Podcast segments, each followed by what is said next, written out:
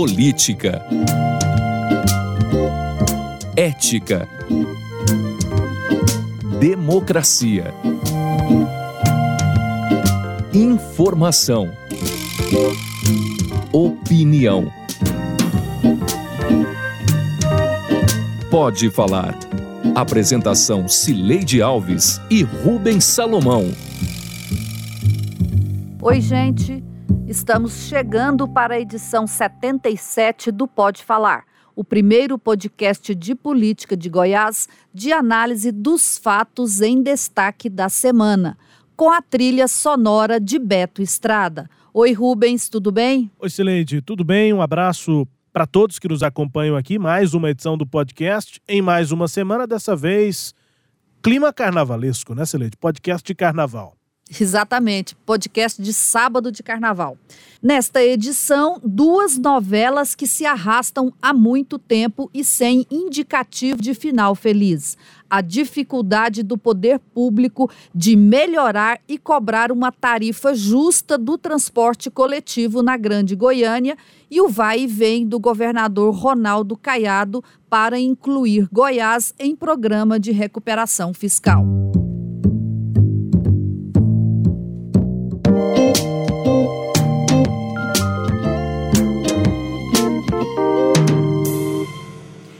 Este ano teve uma novidade no transporte coletivo. O reajuste anual da tarifa de ônibus foi adiado por conta de uma recomendação do Ministério Público. Foi a última tentativa de um movimento que se fortaleceu muito em 2019 para tentar fazer um cálculo mais justo da tarifa de ônibus, explicando: atualmente todas as despesas do transporte estão incluídas na tarifa. Em 1994, por exemplo, o governo concedeu passe livre nos ônibus para idosos e pessoas com deficiência, mas não pagou a passagem dessas pessoas. Resultado: o valor dessas passagens foi diluído no custo geral e a conta é paga pelo usuário. Será que isso vai mudar, Rubens? Eu tenho a impressão de que não, Sileide. É, no ano passado nós falamos sobre esse assunto aqui no podcast e acompanhamos com vários detalhes aqui, com as informações, as propostas que foram feitas para tentar alcançar uma solução é, viável para o financiamento do sistema de transporte coletivo, criação de fundo, quais seriam as fontes desse fundo e acabou que isso não avançou, não foi para frente. E eu acho difícil que em dias, que é o prazo que essa decisão tem agora para ser tomada, se não foi nesta última reunião, era para ser sexta-feira, não aconteceu, mas é uma questão de dias. Acho difícil que esse sistema todo tenha uma nova, um novo formato de cobrança de, de tarifa, assim, numa discussão mais rápida. Se num ano inteiro a coisa não avançou, em poucos dias acho difícil que avance também. A, a promotora Leila Maria de Oliveira está muito é, motivada, mas eu acho difícil que isso dê algum resultado. Apesar de que há, em alguns momentos, a tentativa de apresentação de boa vontade dos políticos, mas isso não se torna realidade, não se torna ações práticas para que a tarifa seja calculada de uma forma diferente, né? O governo anterior meteu a cara no que não era dele e deixou essa porcaria que está hoje aqui, sem, sem rumo e, e, e, e exigindo dos poderes públicos, quer dizer, ações muito violentas. A única coisa que o Ministério Público está pedindo é uma solução para o povo. É uma solução para os usuários de ônibus. É uma solução para a mobilidade da cidade de Goiânia, que não está boa. A mobilidade, ela é o coração da cidade. Pois é, esses aí, né, são o prefeito Iris Rezende, a promotora a Leila Maria de Oliveira, que você se referiu a ela, e eles estão, o pre prefeito reconhecendo o óbvio, né, que é uma porcaria e que precisa, aspas, de, de, de soluções violentas. O que ele chama de violentas, Rubens, é, é o seguinte: tem que ter uma rediscussão, uma redefinição de todo o modelo do transporte coletivo. Não é um assunto fácil de resolver, né? Mas como diz um amigo meu, é, quando enfrenta um problema difícil, ele fala assim: se fosse fácil, nós não estávamos aqui. Tinha qualquer pessoa no nosso lugar. Então é o seguinte: quando o prefeito se candidata a ser o prefeito da cidade, o governador acaiado a ser governador, eles estão se comprometendo a resolver problemas difíceis. Né? Eles não são chamados porque a coisa é fácil. E aí, é, a respeito do transporte, eu ainda não, não consigo esquecer uma declaração que eu ouvi de um secretário do governador quando lá atrás, do ano passado, se discutia a criação de um fundo de transporte e de uma taxa que seria cobrada de todo proprietário de veículos para é, formar esse fundo e ter recursos para financiar o transporte, esse secretário me disse o seguinte: não, Sileide. Nós não vamos mexer com isso, não, sabe por quê? Porque isso aí é reinventar a roda. E nós não estamos aqui para isso, para reinventar a roda. É, é a mesma coisa. É, é, é, isso é uma solução violenta, entre aspas, repetindo a palavra do prefeito. É verdade, tem que reinventar a, a roda.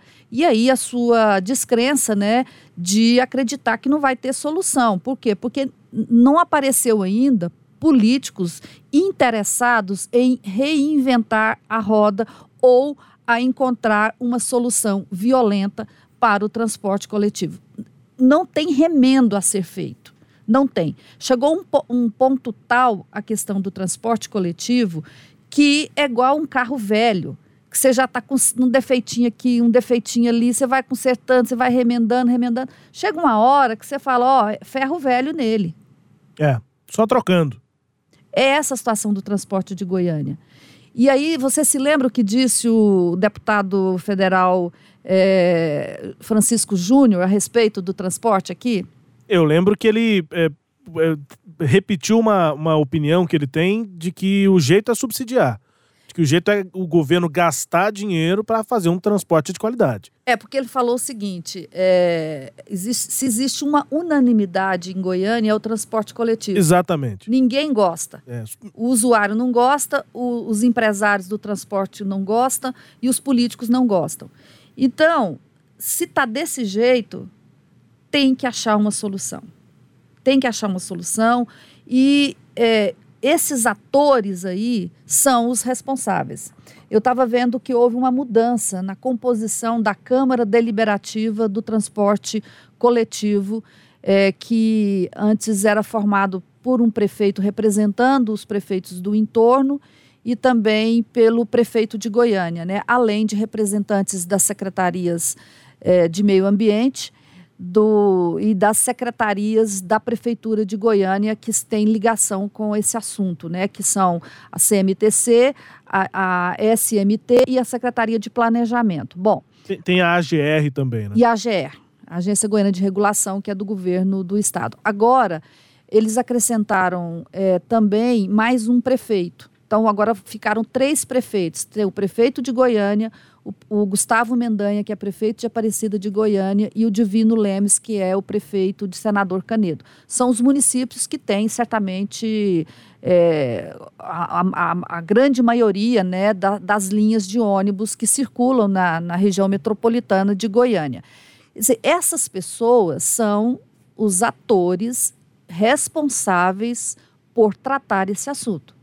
É, há até uma proposta de acabar com essa Câmara Deliberativa, me parece que é uma, uma, uma ideia boa, porque essa Câmara não faz nada, e dar é, para a estrutura da CMTC, que é a companhia, mais é, condições legais e técnicas para que ela faça essa gestão. E autoridade no sistema, né, Celeste? Que a CMTC pudesse é, fiscalizar e ter autoridade também para legislar, digamos assim, né? Claro que ela não vai criar leis, mas ela vai deliberar também, que é o que faz hoje a CDTC, Câmara Deliberativa. E acaba sendo uma Câmara Deliberativa principalmente política, né? É, o aumento de tarifa é sempre alvo de pressão uma vez no ano e pressão política, e aí tem políticos lá que vão é, tentando se esquivar do desgaste e tudo, tem sempre a posição é, mais populista dos parlamentares, tem um representante da Câmara de Goiânia e um da Assembleia Legislativa, e aí o debate não avança para essas soluções violentas que o prefeito cita. Eu trocaria violentas por profundas. Exato. É, não, não dá para ficar no debate simplista de que ah, não dá para aumentar a tarifa se não vier melhoria. A coisa não é tão simples assim, porque a tarifa de fato tende a aumentar. Tudo aumenta, tudo tem inflação, tudo de fato aumenta, tarefa de ônibus também aumenta. E para ter a melhoria em contrapartida, bom, aí já tem que se considerar um sistema inteiro, que não funciona basicamente no seu ponto fundamental, que é o financiamento. Um dos pontos, por exemplo, da entrevista que nós fizemos com a Leila Maria é a questão da bilhetagem. É, esse sistema tem que ser controlado de uma forma mais transparente. É um dos pontos, né, Celede? É, porque a bilhetagem é, é administrada pela rede metropolitana. Pelas empresas. Né? Né? Pelas empresas. E o, ide o, o, ideal é que a própria CMTC tivesse isso. É ela que deveria vender os bilhetes, ela que deveria é, é, saber direitinho quanto que está entrando, onde está entrando. Ter transparência. Né? Ter transparência nesses dados. Essa é uma questão. Só que a CMTC não tem condições financeiras de para montar uma estrutura dessa né, para ficar. E aí a CMTC acaba é, é, deixando com que os empresários controlem isso. A grande questão também, Rubens, é o modelo de financiamento. Hoje, todo o custo do transporte coletivo é pago pela passagem. Então, olha, o que, que, que se gasta para fazer o transporte coletivo? Ah, tem o custo da CMTC, que ela tem que fiscalizar. Quanto é que ela custa por mês? Tantos mil reais. Então, esses mil reais vão lá para a planilha de fazer, o, de calcular a tarifa. O que mais que gasta? Gasta motorista para dirigir, gasta combustível, gasta pneu, é, tem a, a, estrutura das empresas por trás disso, a, tem as gratuidades, que são as passagens daqueles que não pagam, tipo idosos e pessoas com deficiência, eles não pagam, mas quanto é que eles gastam? Né, de passagem, tanto, vai para lá, e tudo isso é, entra nessa planilha e compõe o custo do transporte. Eu estava conversando na CMTC essa semana e eles me disseram o seguinte: no ano passado foram validadas 145 milhões de passagens de ônibus. Deste total, 105 milhões foram pagas, o restante foi gratuita. É muita coisa. É muita coisa. Segundo cálculos da CMTC, se esses, essa diferença aí entrar na conta, né, é, dá 30 milhões, 30, 45 milhões, são 145 milhões, entraram 105, 30 milhões de viagens são que foram gratuitas. Se, o, se esse custo entrar na tarifa, se alguém pagar por isso, é, o, a passagem cairia para R$ 3,10. Só com isso? Só com isso. Não precisaria do reajuste e ainda cairia para R$ 3,10. São essas questões, né? Sem, que, que se tem que ser discutido. Sem contar o seguinte: precisa de fazer infraestrutura. Precisa de melhorar os ônibus, precisa de melhorar as linhas, os abrigos de ônibus. E aí é, há naquela ideia do fundo de você arrumar recursos para entrar nesse fundo também. Bom, Porto Alegre, a gente já disse isso. Porto Alegre teve coragem e está na Câmara lá sendo discutido um projeto da prefeitura, porque lá não eh, tem a vantagem de que lá é municipal, não tem esse sistema aqui de região metropolitana. O que, é que a prefeitura propôs? Ela propôs reduzir os cobradores para diminuir o custo, porque lá ainda tem cobrador nos ônibus. Ela propôs o fim da taxa que é cobrada da passagem para a gestora, no caso deles, a CMTC deles, que no caso deles chama Câmara de Compensação, é, é, Câmara de Compensação, né? Então, é para subsidiar, tirar esse custo da passagem. Eles propuseram criar uma tarifa de uso do sistema viário de aplicativos. Então, os aplicativos pagariam uma tarifa para entrar no bolo do transporte coletivo e eles criaram uma tarifa de congestionamento urbano eles vão cobrar uma tarifa dos carros que entrarem em Porto Alegre que não forem de Porto Alegre. Que coisa! É, são medidas diferentes mesmo, são medidas é, que, que violentas, para dizer é, a expressão é. do prefeito Iris Rezende. E aqui em Goiânia, não tem jeito de, de, de não se pensar nisso. Né? Tem que sentar e ver. O governador e o prefeito tiveram três reuniões no ano passado, três a última delas, o governador concordou com mudanças violentas no transporte coletivo. Falou em entrevista aqui para a gente, Falou, inclusive, né? é, Isso parou. Né? Então, nós estamos é, é, amassando barro, para usar uma expressão popular aí, né? A gente não sai do lugar. A gente está falando sobre isso aqui há muito tempo e nós nos encontramos nessa mesma situação. É. A reunião da CMTC, da CDTC foi adiada e não tem data. Vamos esperar, Rubens, que dessa vez é, haja bom senso, especialmente porque nós estamos em ano eleitoral e ano eleitoral costuma sensibilizar ouvidos de é. prefeitos e de governadores. Sem dúvida. E, e, o que eu fico esperando também é que, a, a, de fato, as soluções sejam debatidas, Sileide, porque eu, por exemplo, quando na minha, na minha educação básica, tive lá uma matéria chamada Educação para o Trânsito. Então, desde pequenininho, eu já vi o que, que são as placas. Às vezes eu via meu pai fazendo alguma coisa errada no trânsito, ou minha mãe dizia, ó, oh, peraí, não pode. Eu pequenininho já sabia. Talvez precise ter, criar uma educação para o transporte, né? Para que todo mundo entenda que o caminho é do transporte individual financiar mesmo o transporte público, coletivo. Não é assim uma ideia utópica, distante. Não, é tipo isso. Projetos como esse de Porto Alegre, como foi apresentado aqui em Goiânia, em que sim, o transporte individual, você quer ter sua moto, quer ter seu, seu carro, atender as propagandas que aparecem na TV, né? no rádio aqui também, na, na internet, propagandas lindas de montadoras de carro, carro lá sozinho na pista, você é autônomo, livre, né? Com seu carro, passa no posto, abastece e vai para onde você quiser, maravilha, é muito bonito. Mas é, esse conceito precisa ser mais bem difundido. As pessoas precisam ser realmente, na minha opinião, ser convencidas, ter esse conceito com elas de que transporte individual tem que financiar literalmente o transporte público. É educação pelo transporte público. É, talvez seja é, isso, né? Para a gente entender isso. E assim terminamos esse primeiro bloco.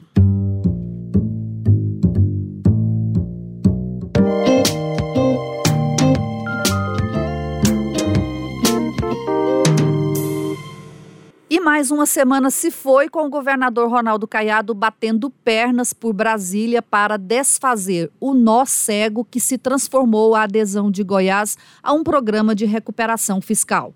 As coisas continuam lentas, tanto no Congresso Nacional quanto no Ministério da Economia. E tem problemas também por aqui. Nesta semana, a Assembleia Legislativa, Tribunal de Justiça e Ministério Público começaram uma articulação para manter a licença prêmio para seus servidores. Sem falar que magistrados também querem garantir o direito de receber esse benefício. Essa questão de licença prêmio, eu não sei por que causa tanta polêmica.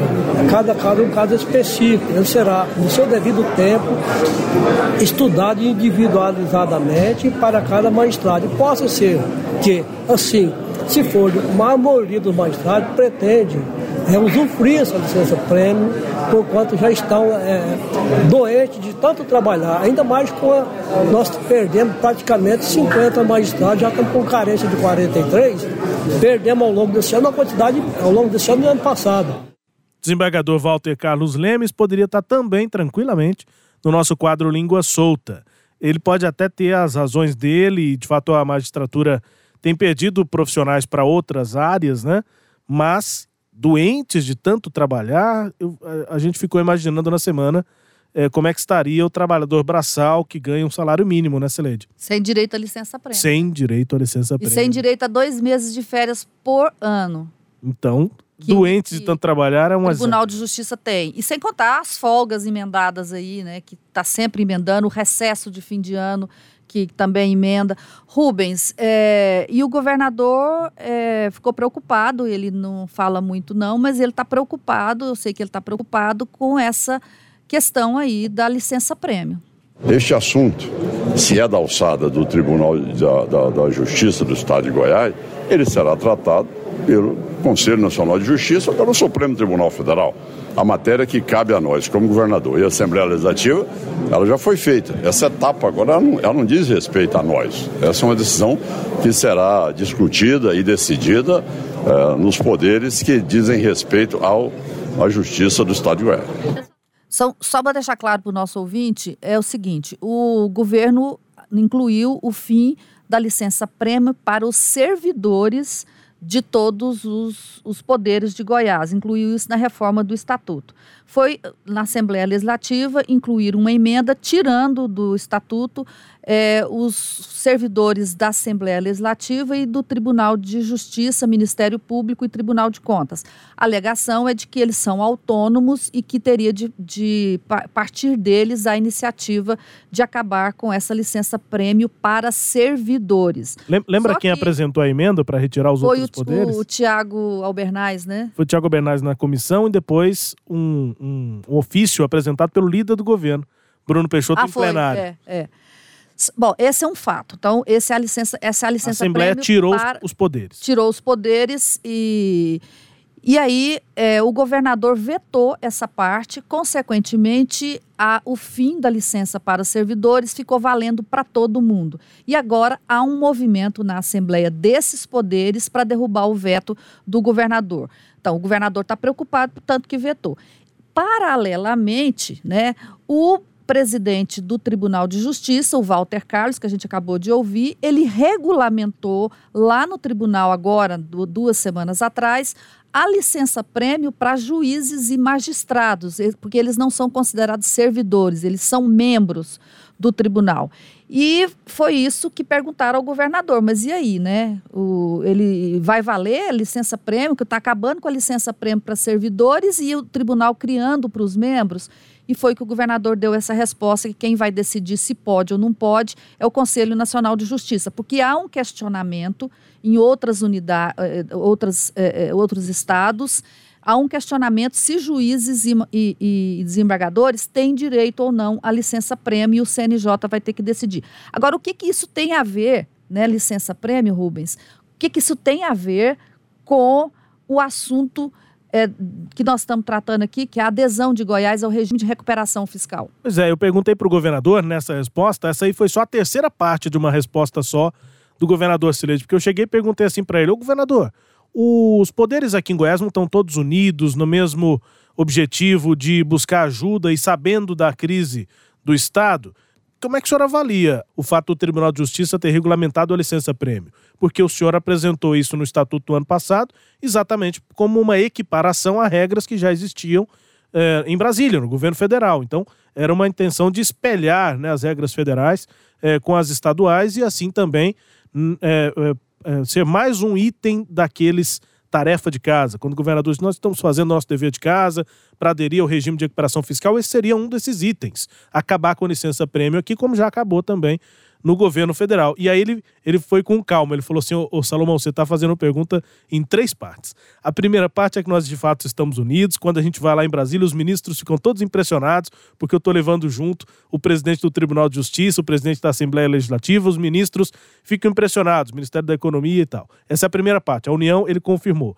É, a segunda parte ele disse assim, de fato, a gente enviou o estatuto e a nossa parte nós fizemos, não foi exatamente com esses termos, mas a nossa parte nós fizemos, que foi enviar o estatuto sem licença prêmio. E aí, essa é a terceira parte. Falou: ó, se o Tribunal de Justiça está regulamentando, quem vai definir é o Conselho Nacional de Justiça, o CNJ, e o STF. Aí, nesse ponto, ele se retirou um pouco do debate. Nos outros dois, é o governador Ronaldo Caiado que está liderando, com os outros poderes, ele leva o pessoal em Brasília.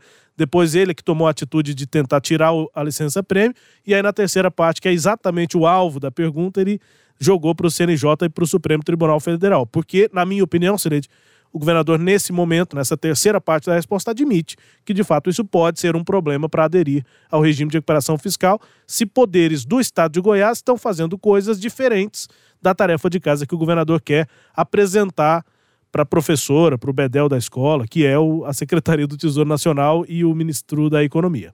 Rubens, é, assim, o governador gosta muito de fazer essa coisa de, diplomacia, de diplomacia, né? Ele é bom nisso mesmo. Ele, ele tem relacionamento com um monte de gente, ele abre portas em Brasília. Agora, uma coisa é a representação, outra coisa é ela ter resultado. De que, que adianta o governador aparecer em Brasília é, com formalmente com os três poderes unidos, se quando volta para Goiás, cada um faz o que quer? O presidente da Assembleia Legislativa continua discordando de Goiás aderir ao regime de recuperação fiscal. Ele não foi convencido ainda pelo, pelo é, governador.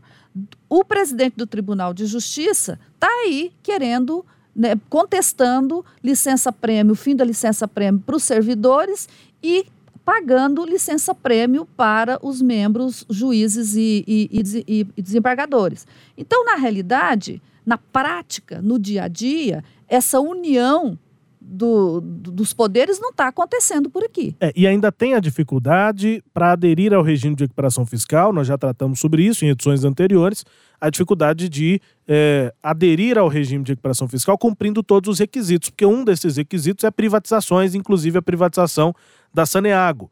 O governador já definiu que não vai privatizar a Saneago e, para isso, precisa é, articular uma mudança nessa regra do regime. É, isso aconteceria via Congresso Nacional a líder da bancada, Flávia Moraes, detalhou para a gente quais são esses caminhos aí que a bancada, é, indicada aí pelo governador, tem tomado para tentar é, viabilizar essa flexibilização de privatização da Saneago. Seriam duas frentes, né? Uma seria é, trabalhar para flexibilizar no RRF essa exigência da, da privatização da Saneago e a outra seria trabalhar para pautar o PF, né? para que a gente pudesse votar essa matéria, que com certeza vai abrir crédito para o Estado de Goiás em condições especiais. Pois é, Rubens, é, a diplomacia do governador também não está surtindo efeito nem no Congresso Nacional e nem no Ministério da Economia porque o, o, governo não se envolveu na aprovação desse projeto do plano de recuperação do, do, plano de equilíbrio fiscal, o PF, ou Lei Mansueto, que, que, estabelece regras um pouco menos rígidas do que o regime de recuperação fiscal, e também não consegue do governo federal que seja liberado de cumprir uma das cláusulas, que é essa de não vender a Saniago. Então, o que eu estou é, entendendo é isso: é que a diplomacia do governador ela não está surtindo efeito, por isso que eu disse que é um nó cego, né?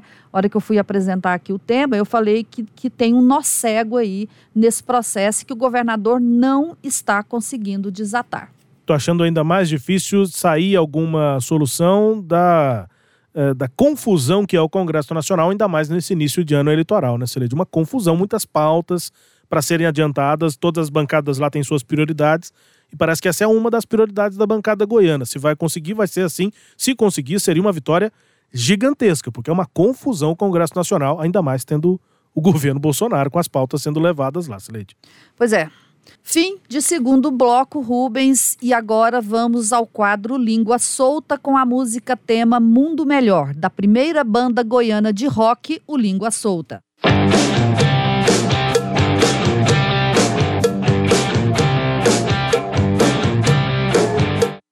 Nunca vi uma pessoa mais cínica a governar o nosso Estado. O sujeito é cínico, ele chega aqui. Eu caminhei desde outubro do ano de 2017. Eu vi esse governador, às vezes aí no nosso estado, montado num cavalo de chapéu, parecendo o Cavaleiro da Esperança, deputado Humberto. Mas era o cavaleiro da desgraça desse estado. Era o cavaleiro da destruição do nosso Estado. É, este língua solta é o deputado estadual Major Araújo, do PSL. Ele foi um dos primeiros deputados a aderir à campanha de Ronaldo Caiado, ainda em 2017, e hoje está sem nenhuma esperança, Rubens. Nenhuma esperança. Ele saiu da base no ano passado e o interessante é que disparadamente esse foi o discurso mais é, consistente, se ele digamos assim, desses opositores novos ao governo de Ronaldo Caiado, né? Humberto Teófilo, Eduardo Prado e o Major Araújo. É, disparado foi o mais consistente e disparado é o que menos perdeu quando saiu da base, porque ele não tinha cargos indicados. O próprio governo admite, não, do, Major Araújo a gente não exonerou nenhum cargo, porque ele não tinha cargos indicados. É, e, e, mesmo assim, aparece que a coisa mesmo do Major com o Caiado é figadal, né, Sileide? É uma, uma relação muito próxima que eles tinham e o, e o Major decepcionado. Agora, não é novidade, né? Não, do, major, do Major não. Não é novidade nenhuma na postura do Major ele ir para a oposição. Desde o final da eleição de 2018, a gente está já especulando isso aqui na, no, no, podcast. É, podcast que já tem vida longa, né, Celeste? Já, já tem, tá 77. processos cumpridos aqui.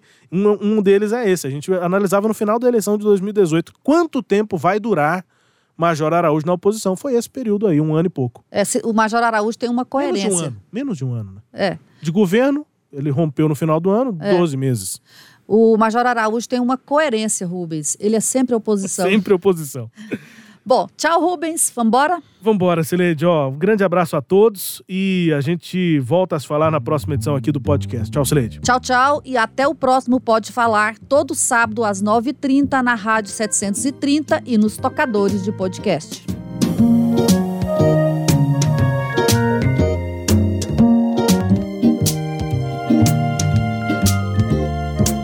Apresentamos Pode Falar com jornalistas Cileide Alves e Rubens Salomão.